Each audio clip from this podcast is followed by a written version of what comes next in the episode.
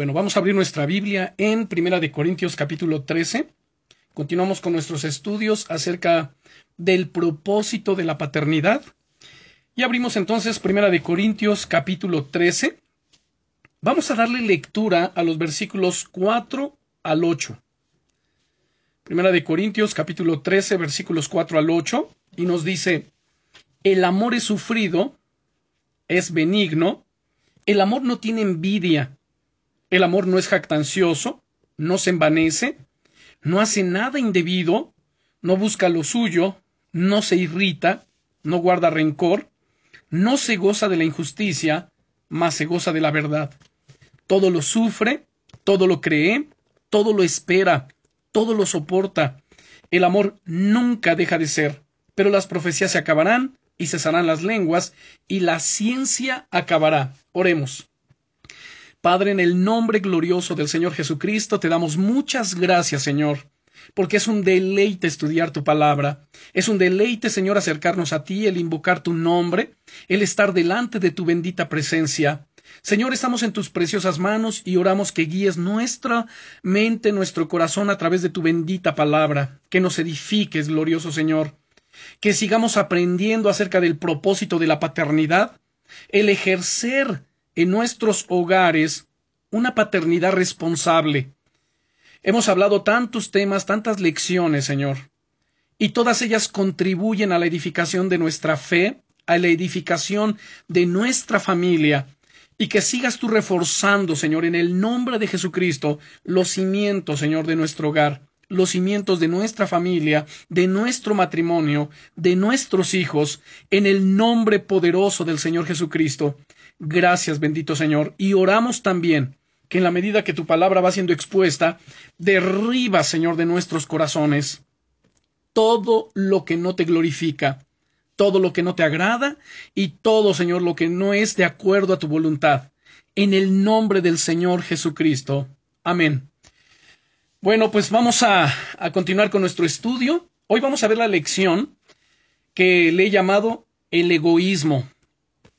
Y a propósito quise que comenzáramos leyendo estos versículos del 4 al 8 de Primera de Corintios 13, donde nos dice el amor es sufrido, es benigno, el amor no tiene envidia, el amor no es jactancioso, no se envanece, no hace nada indebido, no busca lo suyo, no se irrita, no guarda rencor, no se goza de la injusticia, mas se goza de la verdad, todo lo sufre, todo lo cree, todo lo espera, todo lo soporta. El amor nunca deja de ser, pero las profecías se acabarán y cesarán las lenguas y la ciencia acabará.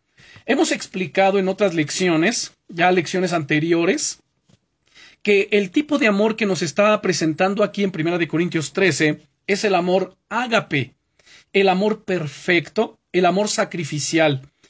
Es ese amor glorioso que el Señor espera que nosotros nos movamos en él, que vivamos en él y que todo lo que hagamos sea motivado por este amor. Particularmente, pues el contexto de este capítulo, miramos el anterior que es 1 Corintios 12, donde nos habla acerca de los dones espirituales, pues lo que nos está enseñando aquí es que los dones y la operación de ellos, todo tiene que ser motivado por el amor. Nada de lo que hagamos debe ser en nuestra carne, ninguno tiene que ser en el eh, eh, en, nuestros deseos egoístas, sino en el amor. Sin amor, que es la... Eh, notemos esto. Sin amor, la mayor manifestación de dones, porque vemos del versículo 1 al 3 que nos dice, si yo hablase lenguas humanas y angélicas y no tengo amor, vengo a ser como metal que resuena o címbalo que retiñe. Y si tuviese profecía y entendiese todos los misterios y toda ciencia, y si tuviese toda la fe de tal manera que trasladase los montes, y no tengo amor, nada soy. Y si repartiese todos mis bienes para dar de comer a los pobres, y si entregase mi cuerpo para ser quemado y no tengo amor, de nada me sirve. Ahora, el amor no es un don. El amor es uno de los aspectos del fruto del Espíritu Santo que están descritos en Gálatas capítulo 5, versículo 22. Recordemos más, el fruto es un aspecto del fruto del Espíritu Santo, mas el fruto del Espíritu es amor, gozo, paz, paciencia, benignidad, bondad, fidelidad, mansedumbre, templanza. Entonces, lo, pero vemos que está colocado aquí entre los dones y no colocado como un don, sino está colocado aquí porque el amor es el que debe de motivar eh, el operar los dones o la operación de los dones, como estaba diciendo, sin amor la mayor manifestación de dones y el más heroico de los sacrificios, pues no significa nada. Así como vemos, ¿no? Si repartiese mis bienes para dar de comer a los pobres, si entregase mi cuerpo para ser quemado y no tengo amor, de nada me sirve. Así que es un buen momento para detenernos y pensar. ¿Y por qué no respondernos? todo lo que estoy haciendo, todo lo que yo hago, mi manera de comportarme, mi manera de conducirme, mi manera de hacer las cosas, está motivada por el amor? Las cosas, las cosas buenas, deben ser bien hechas. Deben ser hechas de la manera correcta, con el amor ágape de Dios. Este tipo de amor nada tiene que ver con el amor eros, no tiene que ver con el amor filial, sino este amor es el amor perfecto. Ahora, de repente alguien dice, sí, es que suena todo muy bien, pero qué difícil es amar así. No, no es difícil, porque es una decisión. Además, como cristianos, como hijos de Dios, en Romanos capítulo 5, versículo 5, la parte B de ese versículo nos dice, pero el amor de Dios ha sido derramado en nuestros corazones por el Espíritu Santo. Si tenemos al Espíritu Santo de Dios, eso significa que hemos nacido de nuevo. Eso significa también que somos hijos de Dios. Como consecuencia, al haberse derramado este amor de Dios por el Espíritu Santo, pues entonces tenemos la capacidad para amar, esa capacidad que viene de parte de Dios. Si alguien no tiene ese amor, pues no tiene al Espíritu Santo. Si no tiene al Espíritu Santo, no ha sido nacido de nuevo y por supuesto no es creyente, no es, no es cristiano no ha sido salvo. Bueno, dejando esto bien en claro, podemos continuar entonces. Aunque todos llegamos a tener dones espirituales, pero todo tiene que ser motivado por el amor. Ese amor ágape, ese amor sacrificial, ese amor que viene de parte de Dios.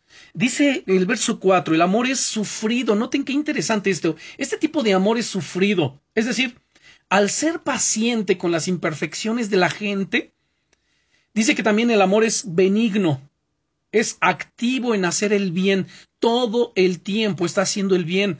El amor de Dios es el que nos lleva a mirar a los lados, es el que nos lleva a mirar alrededor nuestro, a ver a quién le puedo yo hacer algún bien. Además, el amor no tiene envidia, en razón de que no es posesivo, y competitivo, sino que desea lo mejor para los demás antes de ver por lo suyo propio, está viendo por los demás que los demás estén bien. Por lo tanto, este amor no es jactancioso. Así que el amor posee la cualidad de ocultarse, no hace nada con ostentación de sí mismo. El amor no es indecoroso, no trata a otros con arrogancia, no se comporta con rudeza, sino con cortesía y buenas maneras. El amor no busca lo suyo. Al no insistir en sus derechos o demandar precedencia alguna, al contrario, es generoso, se da a los demás. El Señor Jesucristo, Él dijo, yo no he venido para ser servido, sino para servir y para dar, dar mi vida en rescate por muchos. Él dio su vida, dio de su amor, dio misericordia, dio gracia, dio perdón, dio sanidad, dio liberación. Él se dio él fue nada para sí mismo, pero fue todo para los demás. Entonces el amor no busca lo suyo, el amor no se irrita. ¿Qué significa no se irrita? Pues que no es susceptible, no es grosero ni hostil, sino que en los momentos difíciles mantiene la compostura. Además, el amor ágape no guarda rencor. No lleva la cuenta de los males que ha sufrido, de que, ah, bueno, ya me hiciste una más y te llevo la cuenta y tú me has herido, me has lastimado. No. El amor ágape, no guarda rencor, sino que borra el resentimiento, no lo tolera. El amor no se goza de la injusticia, no se alegra del infortunio ajeno, ni difunde tampoco rumores maliciosos, sino antes se goza de la verdad. Y se goza de la verdad al propagar activamente el bien. Además dice que el amor todo lo sufre. es decir, al defender y sostener a otros. El amor cree, cree lo mejor de los demás, les acredita buenas intenciones y no es suspicaz. El amor todo lo espera, no se desanima con la gente, sino cree en su futuro. Y el amor todo lo soporta. Lo soporta al perseverar y permanecer leal hasta el final. Este es el amor ágape. Y en alguna otra ocasión he mencionado, en, digamos, en otras lecciones, el hecho de que lo opuesto del amor bíblico, de este amor ágape, no es el odio. A veces hay quien piensa, bueno, pues lo contrario del amor, de este amor ágape, es el odio. Sin embargo, no, no es el odio, es el egoísmo. La definición misma del amor ágape, como ya lo vimos, es buscar el bien del otro, es buscar el bien de los demás. En este caso, si estamos hablando de nuestra familia, pues es buscar el bien, digamos, de quien tenemos a nuestro lado, en este caso de nuestra esposa o de la, esposa del esposo, de los hijos, de los que están a nuestro alrededor, buscar el bien del otro. ¿Y lo va a hacer cuando? Siempre. Lo va a hacer primero y siempre. Se demuestra además en sumisión de qué? De mi voluntad y servicio donde quiera que sea necesitado siempre va a estar dispuesto para servir, siempre va a estar dispuesto para atender, siempre va a estar dispuesto para velar por los demás. Versus el egoísmo. ¿Qué es el egoísmo? Bueno, como egoísmo, pues se, se denomina la actitud de quien manifiesta un excesivo amor por sí mismo y que solamente se ocupa de aquello que es para su propio interés y por supuesto su propio beneficio, sin atender ni reparar en las necesidades del resto. El egoísmo es yo primero, yo segundo y yo tercero. La persona egoísta está centrada solamente en ella todo el tiempo. Y no le importa lo que suceda a su alrededor, no le importa cómo se encuentran los demás, siempre va a velar por sus propios intereses. Ahora me atrevo a decir que la gran mayoría de los problemas en el hogar se deben a la falta de amor ágape porque de repente alguien puede decir, no, es que yo amo mucho a mi esposa, sí, pero a ver, a ver, detente. ¿Cómo es que la amas? ¿La amas solamente con pasión, es decir, con amor eros? Ese amor carnal, ese amor apasionado, ese amor eh, eh, que te lleva a tener intimidad sexual con ella? ¿O qué tipo de amor? El mundo tiene cantidad de definiciones acerca del amor. Y cada persona pues le da su propio significado, le da su propio sentido y ama a su propia manera. Sin embargo, Dios nos presenta en la Biblia la forma en que debemos de amar a nuestro prójimo, obviamente a nuestra familia, a nuestro cónyuge, amar a Dios por sobre todas las cosas. Dios nos presenta y no solamente nos presenta la forma en que tenemos que amar, sino que además Él derrama de ese amor en nuestros corazones por el Espíritu Santo para que amemos así. Dios no solamente nos exige a ver, amarás al Señor tu Dios de todo tu corazón, de toda tu alma, de toda tu mente, de todas tus fuerzas, con amor ágape. ¿Se dan cuenta? Y si, solamente fuera la exigencia y no nos proveyera de ese amor, pues sería casi imposible, o más bien imposible, ¿cómo lo voy a amar? y ama a tu prójimo como a ti mismo. ¿Y cómo lo voy a amar si no tengo ese amor? Pero como Él ya derramó su amor en nuestros corazones por el Espíritu Santo que nos ha sido dado, no es necesario que sintamos amar. Simplemente tenemos que tomar la decisión de qué? De amar. Yo decido amar. Y decido amar porque Dios me amó primero. Y decido amar porque soy un reflejo de Cristo aquí en la tierra y porque Dios me ha puesto para amar, para hacer bendición para los demás. Cuando el apóstol Pablo en Gálatas 2.20 expresa las siguientes palabras, con Cristo estoy juntamente crucificado, y ya no vivo yo, mas Cristo vive en mí. Y lo que vivo en la carne, lo vivo en la fe del Hijo de Dios, el cual me amó y se entregó a sí mismo por mí. Bueno, más adelante voy a hablar acerca de este versículo, pero a profundidad, de una manera más amplia, para que podamos nosotros hacer de ese versículo una realidad de nuestra vida. Así que, como les digo, me atrevo a decir que la gran mayoría de los problemas en el hogar se deben a la falta de amor ágape y a la abundancia del egoísmo. De repente alguien puede decir egoísmo, o sea, yo no me considero una persona egoísta. Bueno, piensen por un momento. ¿Cuál fue la causa del último problema en tu hogar, en tu matrimonio? ¿Cuál fue la causa? Quizá te expresaste de la siguiente manera, es que a mí no me gusta. ¿Saben? Tenemos mil maneras de disfrazar nuestro egoísmo para que el otro pues sea el culpable o para hacer sentir al otro culpable. En el fondo, el egoísmo está escondido detrás de todas las fricciones. Ya, ya decía yo, ¿no? Como ejemplo, es que a mí no me gusta esto, o no me gustaba que tú hagas esto, no me parece. ¿Saben? Decimos como si esto explicara todo a nuestro favor, ¿no es cierto? Y lo único a lo que huele eso es a egoísmo no me parece, a mí no me gusta, yo pienso, es que... ¿Se dan cuenta? Ahora, ¿saben qué? Al Señor no le engañamos ni por un momento. Él conoce nuestros pensamientos, Él conoce la motivación de nuestro corazón, Él sabe si nuestras palabras y nuestras motivaciones huelen a egoísmo o a qué.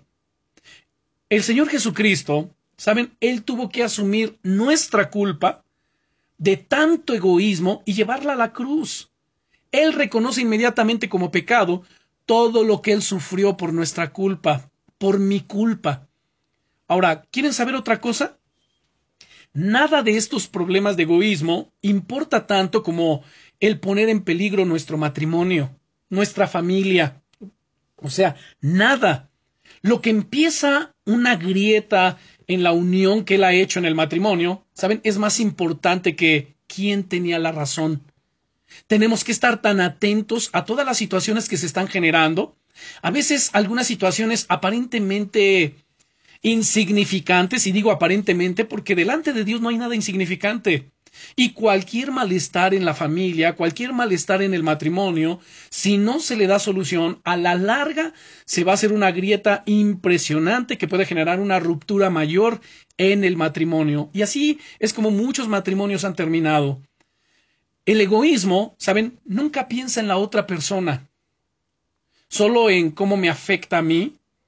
Lo que hace o no hace el cónyuge no es tan importante como pues me está afectando a mí cómo yo me siento, cómo yo pienso. Ese, eso inmediatamente huele a qué? A egoísmo. Y muy pocos creen en eso. Creen en esto que estoy diciendo. Miren, la gran mayoría todavía piensa que el propósito de casarse es que, ah, bueno, yo me caso para que fulanita de tal, pues me haga feliz. Yo me caso porque fulanito de tal me va a hacer feliz. ¿Saben? Y cuando no lo hace, entonces eso detona enojo detona frustración y entonces estamos pues desencantados con nuestro cónyuge egoísta, ¿no? Decimos qué egoísta es porque a mí no me hace feliz, no viendo que en realidad es mi egoísmo lo que es el gran problema. Cuando uno se casa, uno tiene que ir con la expectativa no de me va a hacer feliz, sino yo le voy a hacer feliz y voy a dar lo mejor de mí cada día. Así que hermanos, miren, el Señor Jesucristo nos dio un solo remedio para los problemas del egoísmo. ¿Cuál es ese remedio? Bueno, es la cruz que le crucificó. Esa cruz que le crucificó a él también nos tiene que crucificar a nosotros mismos, al yo egoísta. Tenemos que tomarlo y crucificarlo en el nombre poderoso de Jesucristo cada día. El apóstol Pablo, en Gálatas capítulo 5, miren, vamos a Gálatas capítulo 5, Después de que él habla acerca de las obras de la carne versus el fruto del Espíritu Santo, todo comienza en el verso 16, capítulo 5, verso 16, diciendo, digo pues, anden en el Espíritu y no satisfagáis los deseos de la carne. Ya hemos explicado muchas veces a qué se refiere andar en el Espíritu, ¿no es cierto? Y luego en el 17 nos dice, porque el deseo de la carne es contra el espíritu y el del espíritu es contra la carne, y estos se oponen entre sí para que no hagáis lo que quisierais. Ahora, inmediatamente, en el versículo 19, comienza la lista de todas las obras de la carne. Cuando llega al versículo 22 nos dice, mas el fruto del espíritu es amor, este amor es el amor ágape que está descrito en 1 Corintios capítulo 13, del que ya dimos lectura al iniciar nuestra enseñanza. Entonces, el, eh, más el fruto del Espíritu es amor, gozo, paz, paciencia, benignidad, bondad, fidelidad, mansedumbre, templanza. Contra tales cosas no hay ley. Ahora noten lo que dice en el versículo 24. Pero los que son de Cristo, no los que dicen ser.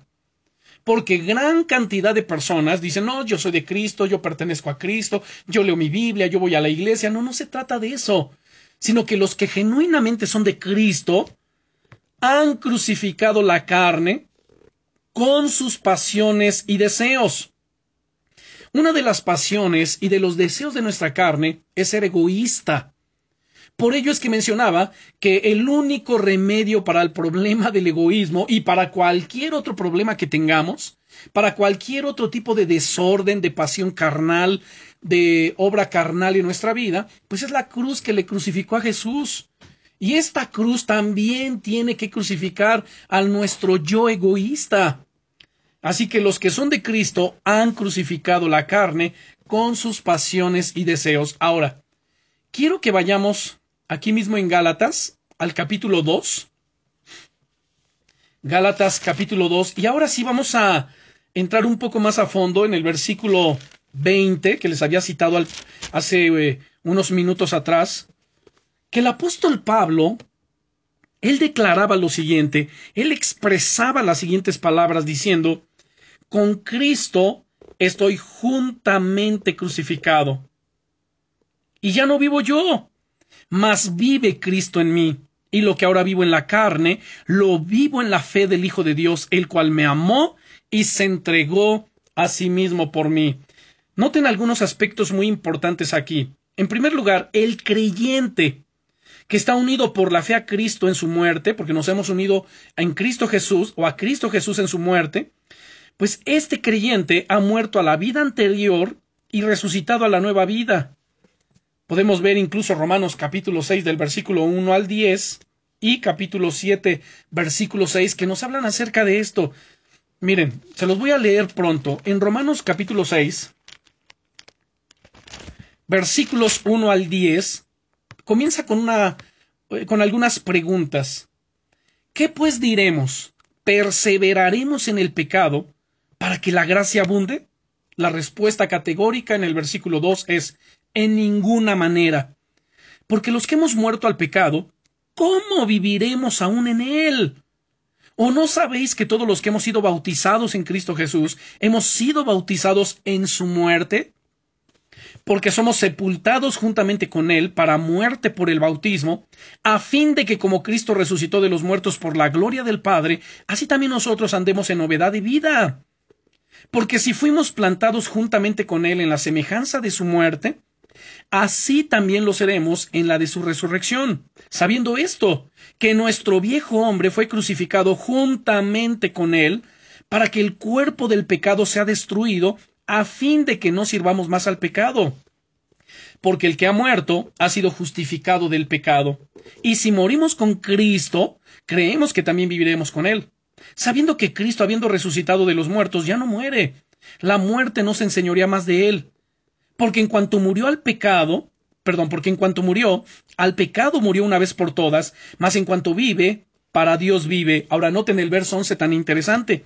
Así también vosotros, consideraos muertos al pecado, en este caso, si estamos hablando del egoísmo, pues considérense muertos al egoísmo, a todo tipo de pecado, pero vivos para Dios en Cristo Jesús, Señor nuestro. Luego, bueno, de una vez continuamos hasta el verso 14. Dice, no reine pues el pecado en vuestro cuerpo mortal, de modo que lo obedezcáis en sus concupiscencias, ni tampoco presentéis vuestros miembros al pecado como instrumentos de iniquidad, sino presentaos vosotros mismos a Dios como vivos de entre los muertos, y vos y vuestros miembros a Dios como instrumentos de justicia porque el pecado, en este caso hablemos, porque el egoísmo no se enseñoreará de vosotros, pues no estáis bajo la ley, sino bajo la gracia. Bendito es el nombre del Señor. Luego les decía también aquí Romanos en el capítulo 7, si están conmigo, en el versículo 6, dice, pero ahora estamos libres de la ley por haber muerto para aquella en que estábamos sujetos, de modo que sirvamos bajo el régimen nuevo del Espíritu y no bajo el régimen viejo de la letra. Bueno, ¿de qué nos está hablando aquí? Miren, la libertad de la ley no implica licencia para pecar sino servicio a Dios. Cuando habla de bajo el régimen del nuevo pacto, es decir, del Espíritu Santo, da el poder para obedecer a Dios, un poder que la ley por sí misma nunca pudo conceder. Bueno, regresamos entonces Gálatas capítulo 2 verso 20. Dice el apóstol Pablo, con Cristo estoy juntamente crucificado. Cada uno de nosotros día a día debemos hacer exactamente lo mismo. Cuando nos levantamos es crucificar nuestra carne con sus pasiones y deseos y poder exclamar, con Cristo estoy juntamente crucificado y ya no vivo yo, mas vive Cristo en mí. Y lo que ahora vivo en la carne, en este cuerpo carnal, lo vivo en la fe del Hijo de Dios, el cual me amó y se entregó a sí mismo por mí. Ahora, la pregunta que yo quiero hacerles aquí es, ¿cuál es la frase más importante de este versículo. A ver, piensen por un momentito. Y si tienen un cuadernillo a un lado, algo en el que ustedes puedan estar tomando notas, pues anótenlo ahí. Anótenlo ahí a ver cuál es la frase más importante para mí de este versículo. Mientras ustedes lo piensan, vuelvo a citarles nuevamente, pues Gálatas 2.20, con Cristo estoy juntamente crucificado y ya no vivo yo, mas Cristo vive en mí. Y lo que ahora vivo en mi carne, lo vivo en la fe del Hijo de Dios, el cual me amó y se entregó a sí mismo por mí. Si ya pensaron ustedes y ya notaron ahí cuál es la frase más importante en ese versículo, bueno, vamos a continuar sobre esto. Miren. Esa frase importante que tú extrajiste de este versículo esa es la palabra de Dios para tu alma el día de hoy. Y no la debes olvidar.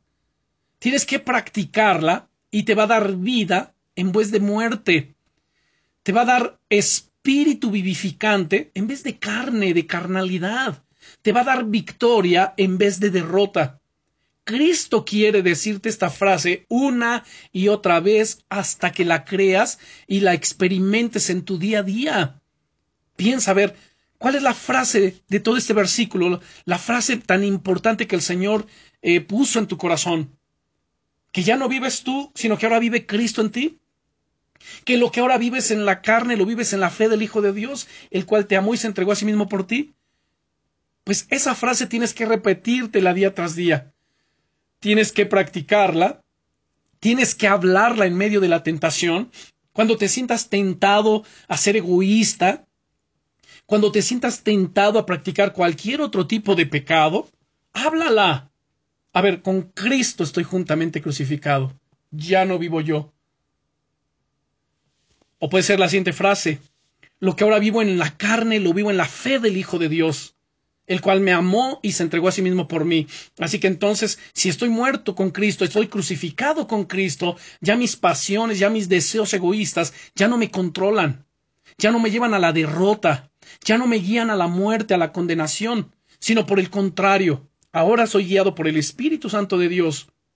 Y todo lo que hago, lo hago en función de glorificar a mi Señor. Que Él se glorifique en mi vida, que Él sea exaltado, que Él sea glorificado, que Él sea bendecido en mi vida. Ahora, piensen en esta frase. Con Cristo. Cuando dicen con Cristo, Jesús estaba ya en aquella cruz. Imagínense con Él en la cruz. Con Cristo estoy, es decir, en este momento estoy crucificado. Doy muerte a mi egoísmo, doy, doy muerte a mis pasiones pecaminosas. ¿Saben? Y esto que estamos hablando, esto es verdad en cada momento, en cualquier lugar donde vayamos, armémonos con este pensamiento, con Cristo en aquella cruz, estoy en este momento crucificado. Estoy muerto a mis pasiones, a mis deseos egoístas, a mis deseos carnales, y solamente vivo para la gloria de Él. Y podemos seguir, ¿no? Con la siguiente frase, ya no vivo yo. Es decir, ya no vive mi ego, ya no me domina, ya no señorea sobre mí. Saben, así como leía en Romanos, en el capítulo 6, en el versículo 12, donde nos dice, no reine pues el pecado en vuestro cuerpo mortal, de modo que lo obedezcáis en sus concupiscencias. En este caso podríamos decir, no reine pues el egoísmo en mi cuerpo mortal, ya no más. De modo que le obedezca en sus concupiscencias, ya no, ni tampoco voy a presentar mis miembros al pecado como instrumentos de iniquidad, sino voy a presentarme a Dios como vivo de entre los muertos, y mis miembros a Dios como instrumentos de justicia. ¿Por qué razón? Porque el egoísmo, porque el pecado no se enseñoreará más de mí, pues no estoy bajo la ley, sino bajo la gracia del Señor Jesucristo. Entonces ya no vivo, ya no vive mi ego, más vive Cristo en mí, vive en mi cuerpo, vive en mi alma, vive en mi espíritu, vive en mi cubierta de piel, en mi carne. Así que Jesucristo, podemos decirlo así, Él quiere vivir en mí. Y quiere vivir en mí como Él vivía hace dos mil años atrás en esta tierra. Solo que ahora, en este siglo XXI, pues con todos sus problemas que conlleva, pero Él quiere vivir en mí, como lo hace en su reino celestial. Pues ¿por qué no ceder? Señor, ven a mi vida pero ven genuinamente en el sentido, Señor, de que tomes tú las riendas de mi corazón, que dirijas mis pensamientos, que dirijas mis, mis, anhelos, mis deseos. Sé tú a través de mí, Señor, en mi mirar, en mi hablar, en mi escuchar, en mi reaccionar. Sé tú en mí, vive, reina en mí, Jesús. ¿Sí, sí ya entendemos esto? ¿Se dan cuenta cómo va tomando mayor sentido el versículo 20 de Gálatas 2? Con Cristo estoy en aquella cruz crucificado.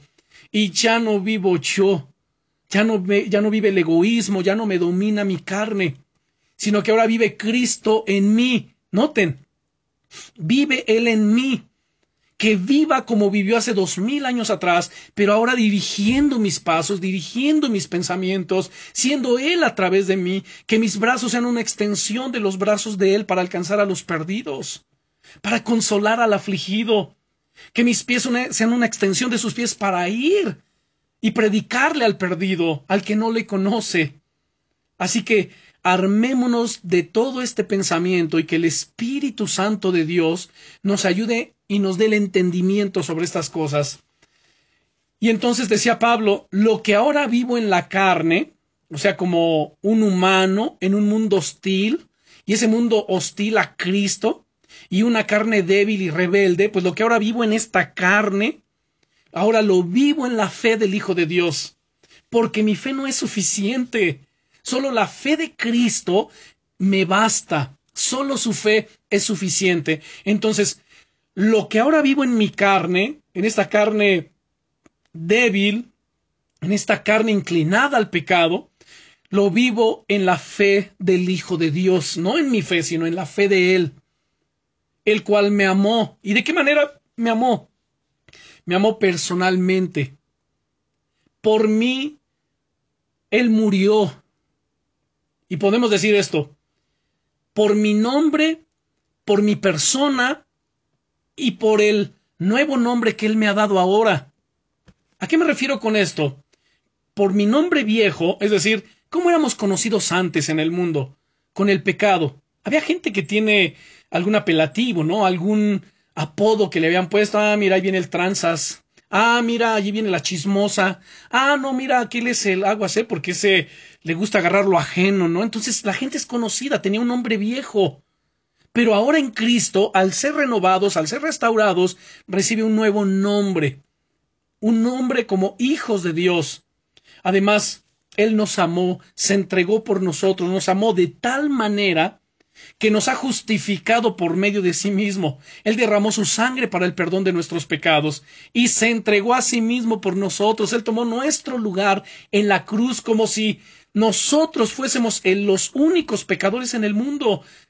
Ahora lo voy a personalicemos esto que estoy diciendo al decir y se entregó a sí mismo por mí, es decir, él tomó mi lugar en aquella cruz como si yo fuese el único pecador en el mundo.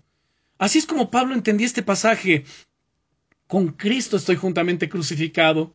Ya no vivo yo, mas Cristo vive en mí. Y lo que ahora vivo en mi carne, lo vivo en la fe del Hijo de Dios, el cual me amó. Él no está diciendo nos amó a todos, no, no, no, Él me amó personalmente por mi nombre viejo y por el nuevo nombre que me ha dado ahora. Y se entregó a sí mismo por mí. Él tomó mi lugar en la cruz como si yo fuese el único pecador en el mundo. Saben, hermanos, es por todo esto que debemos abrazar su cruz y llevarla cada día. Ahora, cuando estoy diciendo que debemos abrazar su cruz, no, me refiero a colgarnos aquí un crucifijo, una medalla, una cadena, eso es idolatría, sino estamos hablando en un sentido espiritual, metafórico. Y ahorita vamos a ver, busquen Lucas capítulo 9. Cuando el Señor Jesucristo tomó su cruz, es porque Él iba a la muerte, Él iba al Calvario. Tomar la cruz no es algo placentero. Tomar la cruz significa vas a morir. Y tienes que llevarla cada día, cada día tienes que morir a ti, tienes que llevarla en tu hogar, tienes que llevarla en el trabajo, tienes que llevarla en la escuela, en la oficina, en el grupo de cristianos, en la iglesia, en todo lugar a donde vayas, tenemos que llevar nuestra cruz, tenemos que morir a nosotros mismos, tenemos que negarnos. Si ya tienen Lucas capítulo 9, Evangelio de Lucas capítulo 9, Vamos a mirar el versículo 23. Noten aquí. Y decía a todos, no le decía solo a sus discípulos, no le decía solo a un pequeño grupo de personas que lo seguían, sino que él decía a todos, discípulos y no discípulos, a todos los que estaban alrededor, toda la gente que le seguía, algunos porque venían a escuchar la palabra, otros por los beneficios que podían eh, obtener de él, como pues las sanidades, las liberaciones, la multiplicación de los panes, de los peces, etcétera. Otros simplemente ahí andaban, pues a ver en qué falta le, este, lo cachaban, ¿no es cierto? ¿En qué, en qué, falta le hallaban para acusarlo, para condenarlo? Entonces había una variedad de personas que lo seguían, unos de buena voluntad y otros simplemente para ver qué obtengo de él y otros para ver en qué lo cachamos, ¿no? Y de qué manera lo podemos acusar de hereje. Bien. Pero entonces decía a todos, si alguno quiere venir en pos de mí, niéguese a sí mismo y tome su cruz cada día y sígame. Noten, si alguno quiere venir en pos de mí, si alguno quiere ser cristiano, si alguno quiere ser mi seguidor, en primer lugar, niéguese a sí mismo, muérase a sí mismo. Tome su cruz cada día, no cada que vaya a la iglesia, o cada que tengan una reunión de estudio bíblico, o cada que vayas a ir a compartir o a ministrar a alguien, no, no, no, cada día. Y entonces, sígueme. Y esto de tomar tu cruz cada día implica lo que mencionamos anteriormente, yendo a tu trabajo, al colegio, la oficina, el negocio, con tu familia, en tu hogar, a donde quiera que vayas a la iglesia, a donde quiera. Si alguno quiere venir en pos de mí, niéguese a sí mismo. Ahora, ¿saben qué, qué es lo triste en medio de esto que estoy hablando? ¿Cuánta gente dice que es un seguidor de Cristo? Y número uno, ni se niegan a sí mismo. Andan en la vanidad de su mente. Andan tras sus propias disoluciones. Andan satisfaciendo los deseos carnales de su alma. ¿No es cierto? Mucho menos toman su cruz cada día pero dicen que siguen a Jesús. Realmente este tipo de personas no pueden seguirle, porque la condición es muy clara. Si alguno quiere venir en pos de mí, número uno, esta es la condición, niéguese a sí mismo, tome su cruz cada día. Si ya está haciendo estas dos cosas, negándose y tomando su cruz cada día, ahora sí dice, sígame, mientras no. Aquí mismo en el Evangelio de Lucas, vamos al capítulo 14. Lucas capítulo 14. Vamos a mirar el versículo 27, Lucas capítulo 14. Bueno, quiero resaltar algo muy interesante desde el verso 25, porque como bien vimos en el pasaje anterior, él le dijo a todos. Ahora noten aquí el verso 25. Grandes multitudes iban con él. Ahora, el Señor Jesucristo, él sabía perfectamente la motivación de toda esta gente. O sea, las multitudes eran atraídas por los milagros de Jesús y esperaban el establecimiento de un reino terrenal, interesado más en la calidad que en la cantidad, el Señor definió el costo del verdadero discipulado. O sea, el Señor estaba más interesado en la calidad que en la cantidad. Había una multitud que le seguía, ¿no es cierto? Y conocía la intención de ellos. Y les dijo, a ver, si alguno viene a mí y no aborrece a su padre y madre, y mujer e hijos y hermanos y hermanas, y aún también su propia vida, no puede ser mi discípulo. Fíjense qué interesante es esto. O sea, ¿a qué se refiere aquí? Porque la pregunta que puede surgir es, a ver, pastor, pues no que mucho amor, no que debemos amar, no que Jesús nos amó. ¿Y por qué dice aquí que el que no aborrece?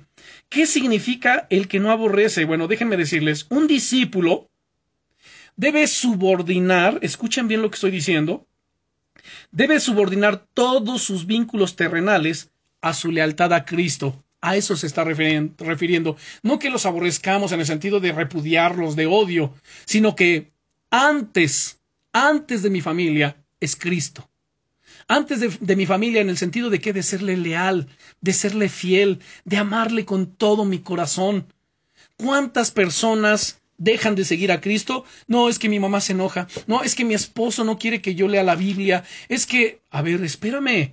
Ama a Dios con todo tu corazón, porque al final del día el que, te, el que te salvó, el que dio su vida en la cruz del Calvario, se llama Jesús, nadie más. Bueno, luego nos dice en el versículo 27, y el que no lleva su cruz y viene en pos de mí, no puede ser mi discípulo. Entonces, un discípulo debe hacer morir el egocentrismo y estar preparado para resistir el sufrimiento y el martirio. Todo ello por la causa de Jesucristo. Especialmente dónde? Pues en el hogar, miren, allí es donde nos atrevemos a actuar como no actuaríamos nunca en público. Bueno, en una comunidad cristiana cuando menos, ¿no es cierto? Qué rápido podemos cambiar la marcha de nuestra alma cuando llevamos cuando llegamos al coche con la familia o entramos en la casa después de haber salido de un culto, después de haber salido de la iglesia. Y saben, así mucha gente trata de vivir en dos mundos. Vive dos mundos. Uno cuando va a la iglesia o cuando está en un grupo de estudio bíblico y otro cuando ya está fuera de la iglesia o del grupo es completamente diferente, ¿no? Con su esposa, con sus hijos, son ásperos, son criticones y todo esto, ¿saben? Es hipocresía. Vista claramente por quién? Por nuestra familia. Por eso cuando los hijos crecen, muchas veces dicen, sabes que yo no quiero saber nada de Dios, yo no quiero saber nada de la iglesia, pero ¿por qué? Ah, porque mira, mi papá sirve en la iglesia, ah, mi papá este, pues nos lleva, eso sí, todos los domingos a la congregación, pero ¿qué crees? Toma, fuma, dice malas palabras en casa, le pega a mi mamá, bueno, ¿y qué con tu mamá? No, pues mi mamá también es respondona, eh, habla mucho de las vecinas. Bueno, imagínense eso. Pero en la iglesia dan una apariencia completamente distinta. Y lo peor, ¿saben? Es que esa actitud es contagiosa y la familia entera puede ser contaminada por ese virus de la hipocresía egoísta. Ahora escuchen, hermanos, hablemos claro. Esto que estamos hablando no es fácil. Nadie ha dicho que la cruz es un deleite y que es algo facilito, ¿no? Es algo fácil de hacer.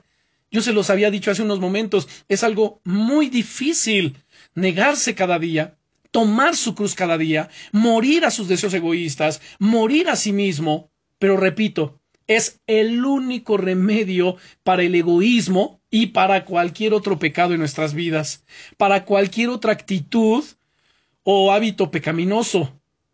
¿Se dan cuenta? Pues esto es lo único, el tomar nuestra cruz, que libera, permítanme decirlo así, que libera al Espíritu Santo para producir en nosotros su fruto, su fruto que es amor, gozo, paz, paciencia, benignidad, bondad, fidelidad, mansedumbre, templanza, tal como lo describe Pablo, el apóstol, en Gálatas capítulo 5, versículos 22 y 23, que ya lo vimos hace eh, minutos atrás también, ¿no es cierto? Ahora, chequen el pasaje de Gálatas, vamos a Gálatas 5. Y lo que no habíamos, a lo que no le habíamos dado lectura es a los deseos de la carne, lo cual vamos a hacer en este momento. Pero quiero volver a leer desde el verso 16, donde dice el apóstol Pablo, digo pues, anden en el espíritu, y no satisfagáis los deseos de la carne. Miren, solamente ustedes, hermanos, ustedes y yo podemos decidir, determinarnos andar en el Espíritu y no satisfacer los deseos de la carne, o bien podemos terminar satisfaciendo los deseos de nuestra carne. Finalmente, cada uno de nosotros decide. Ahora, pero la exhortación aquí es anden en el Espíritu y no satisfagan los deseos de la carne, no los alimentes, no les proveas. Si tú sabes que te arruinan la vida, si tú sabes que te conducen a la muerte, a la frustración, si tú sabes que te generan problemas serios en tu hogar, en tu familia, contigo mismo y sobre todo con Dios, pues no lo hagas. Luego dice el verso 17, porque el deseo de la carne es contra el espíritu y el del espíritu es contra la carne y estos se oponen entre sí para que no hagáis lo que quisierais. ¿Qué significa esto? Que continuamente tenemos una lucha en nuestros miembros, en nuestro cuerpo. Por ello, hermanos, necesitamos crucificar la carne con sus pasiones y deseos, hacer morir lo terrenal en nosotros. Luego nos dice en el verso 18, pero si sois guiados por el Espíritu, no estáis bajo la ley. Entonces, la persona que es guiada por el Espíritu, ¿saben? Hará lo que está bien libremente y no por la compulsión de la ley. Por lo tanto, no está sometida a las ataduras y a la condenación de la ley. Ahora dice el versículo 19, y manifiestas son las obras de la carne que son adulterio, fornicación, inmundicia, lascivia, idolatría, hechicería, enemistades, pleitos, celos, iras, contiendas, disensiones, herejías, envidias, homicidios, borracheras, orgías y cosas semejantes a estas, acerca de las cuales os amonesto, como ya os lo he dicho antes, que los que practican tales cosas no heredarán el reino de Dios. Ahora, ¿se dan cuenta cómo esto es una realidad? ¿O estamos viviendo egoístamente en la carne? O espiritualmente en el Espíritu Santo por la cruz de Cristo. Cuando me digo la cruz de Cristo, es por el tomarla cada día y el hacer morir la carne con sus pasiones y deseos. Aquí solamente hay una de dos cosas. O estamos viviendo egoístamente en la carne, o realmente estamos viviendo espiritualmente, andando en el Espíritu Santo, haciendo morir cada día nuestra carne. En el verso 24 nos dice, Aquí mismo en Gálatas capítulo 5, vean el verso 24. Pero los que son de Cristo han crucificado la carne con sus pasiones y deseos. Respecto de este verso 24, miren, el apóstol Pablo, él habla del arrepentimiento en forma metafórica, como una crucifixión de la vieja vida de pecado.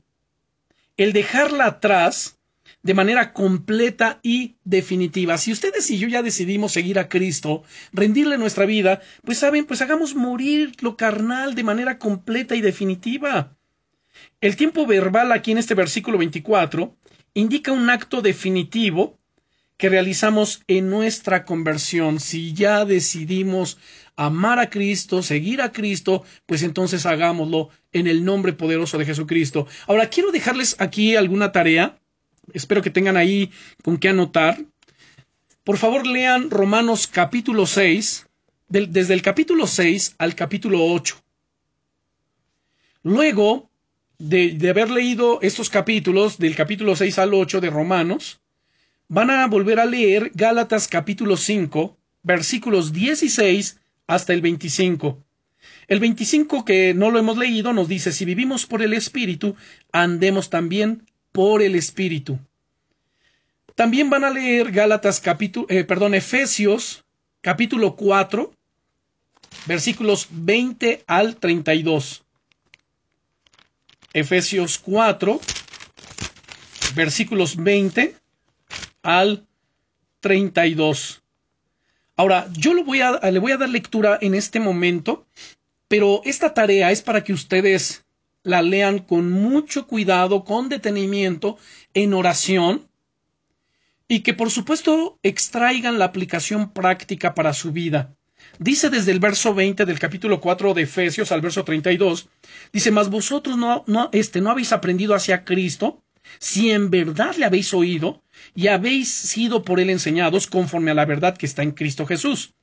En cuanto a la pasada manera de vivir, esa pasada manera de vivir era la vieja manera en que vivíamos antes de venir a Cristo cuando practicábamos el pecado. Bueno, pues en cuanto a la pasada manera de vivir, despojaos del viejo hombre que está viciado conforme a los deseos engañosos, y renovaos en el espíritu de vuestra mente, y vestíos del nuevo hombre creado según Dios en la justicia y santidad de la verdad. Por lo cual, desechando la mentira, miren que no nada más es el egoísmo, desechando la mentira, hablad verdad cada uno con su prójimo, porque somos miembros los unos de los otros. Airaos, pero no pequéis. O sea, está bien, puedes enojarte, pero no peques. No se ponga el sol sobre vuestro enojo, ni deis lugar al diablo. ¿Qué significa no pequéis? Airaos, pero no pequéis. Es decir, se vale que te enojes, pero que el enojo, que la ira no te controle. Y que no te controle al grado de terminar maldiciendo, o golpeando, o reaccionando de una manera pues, que ofendas a Dios. O sea, no. No des lugar al diablo. Además, al decir no se ponga el sol sobre tu enojo, que no pase este día sin que tú eh, te hayas puesto a cuentas y hayas expulsado, sacado de tu corazón esa ira, ese enojo. Luego dice en el verso 28, el que hurtaba, no hurte más, sino trabaje haciendo con sus manos lo que es bueno, para que tenga que compartir con el que padece necesidad. Ninguna palabra corrompida salga de vuestra boca, sino la que sea buena para la necesaria edificación, a fin de dar gracia a los oyentes, y no contristéis al Espíritu Santo de Dios, con el cual fuisteis sellados para el día de la redención. Quítense, pues, de vosotros toda amargura, enojo, ira, gritería y maledicencia, y toda malicia antes sed benignos unos con otros, misericordiosos, perdonándoos unos a otros como Dios también os perdonó a vosotros en Cristo Jesús. Esto, hermanos, es la vida en Cristo. Esto es la vida en el Espíritu. Es una vida práctica. Ahora, el otro pasaje, Colosenses capítulo 3, del 1 al 10. Colosenses capítulo 3 del versículo 1 al 10 nos dice, si pues habéis resucitado con Cristo, buscad las cosas de arriba donde está Cristo sentado a la diestra de Dios. Poned la mira en las cosas de arriba, no en las de la tierra, porque habéis muerto y vuestra vida está escondida con Cristo en Dios. Cuando Cristo vuestra vida se manifieste, entonces vosotros también seréis manifestados con Él en gloria.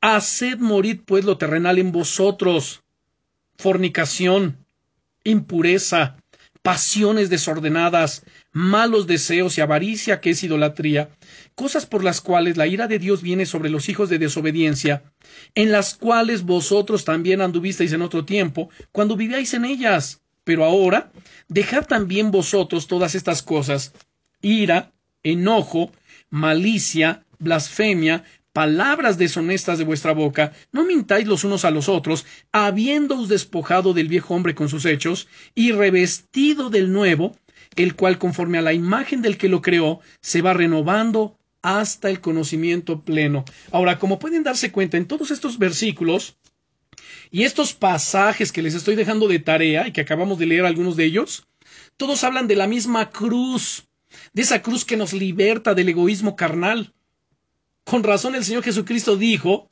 que el que quiere salvar su vida, ¿saben? La va a perder. Pero el que esté dispuesto a perderla, la va a salvar. ¿Dónde nos dijo Jesús esto? En el Evangelio de San Juan capítulo 12. Veamos. San Juan capítulo 12 y versículo 25. San Juan capítulo 12 y versículo 25. Dice el Señor Jesucristo, el que ama su vida, la perderá. Y el que aborrece su vida en este mundo, para vida eterna, la guardará. ¿A qué se está refiriendo aquí Jesús? El que guarda su vida, la va a perder. Es decir, el que ama tanto su propia vida, sus deseos egoístas y carnales, que solamente vive para sí en un egoísmo tal, dice, pues va a perder su vida pero el que aborrece su vida o que la llega a perder por mi causa, para vida eterna la guardará. ¿Se da cuenta? El que aborrece su vida en este mundo, es decir, sus pasiones, su pecaminosidad, su debilidad, o sea, tenemos que crucificarla. Y al hacer esto, dice, para vida eterna, la guardará.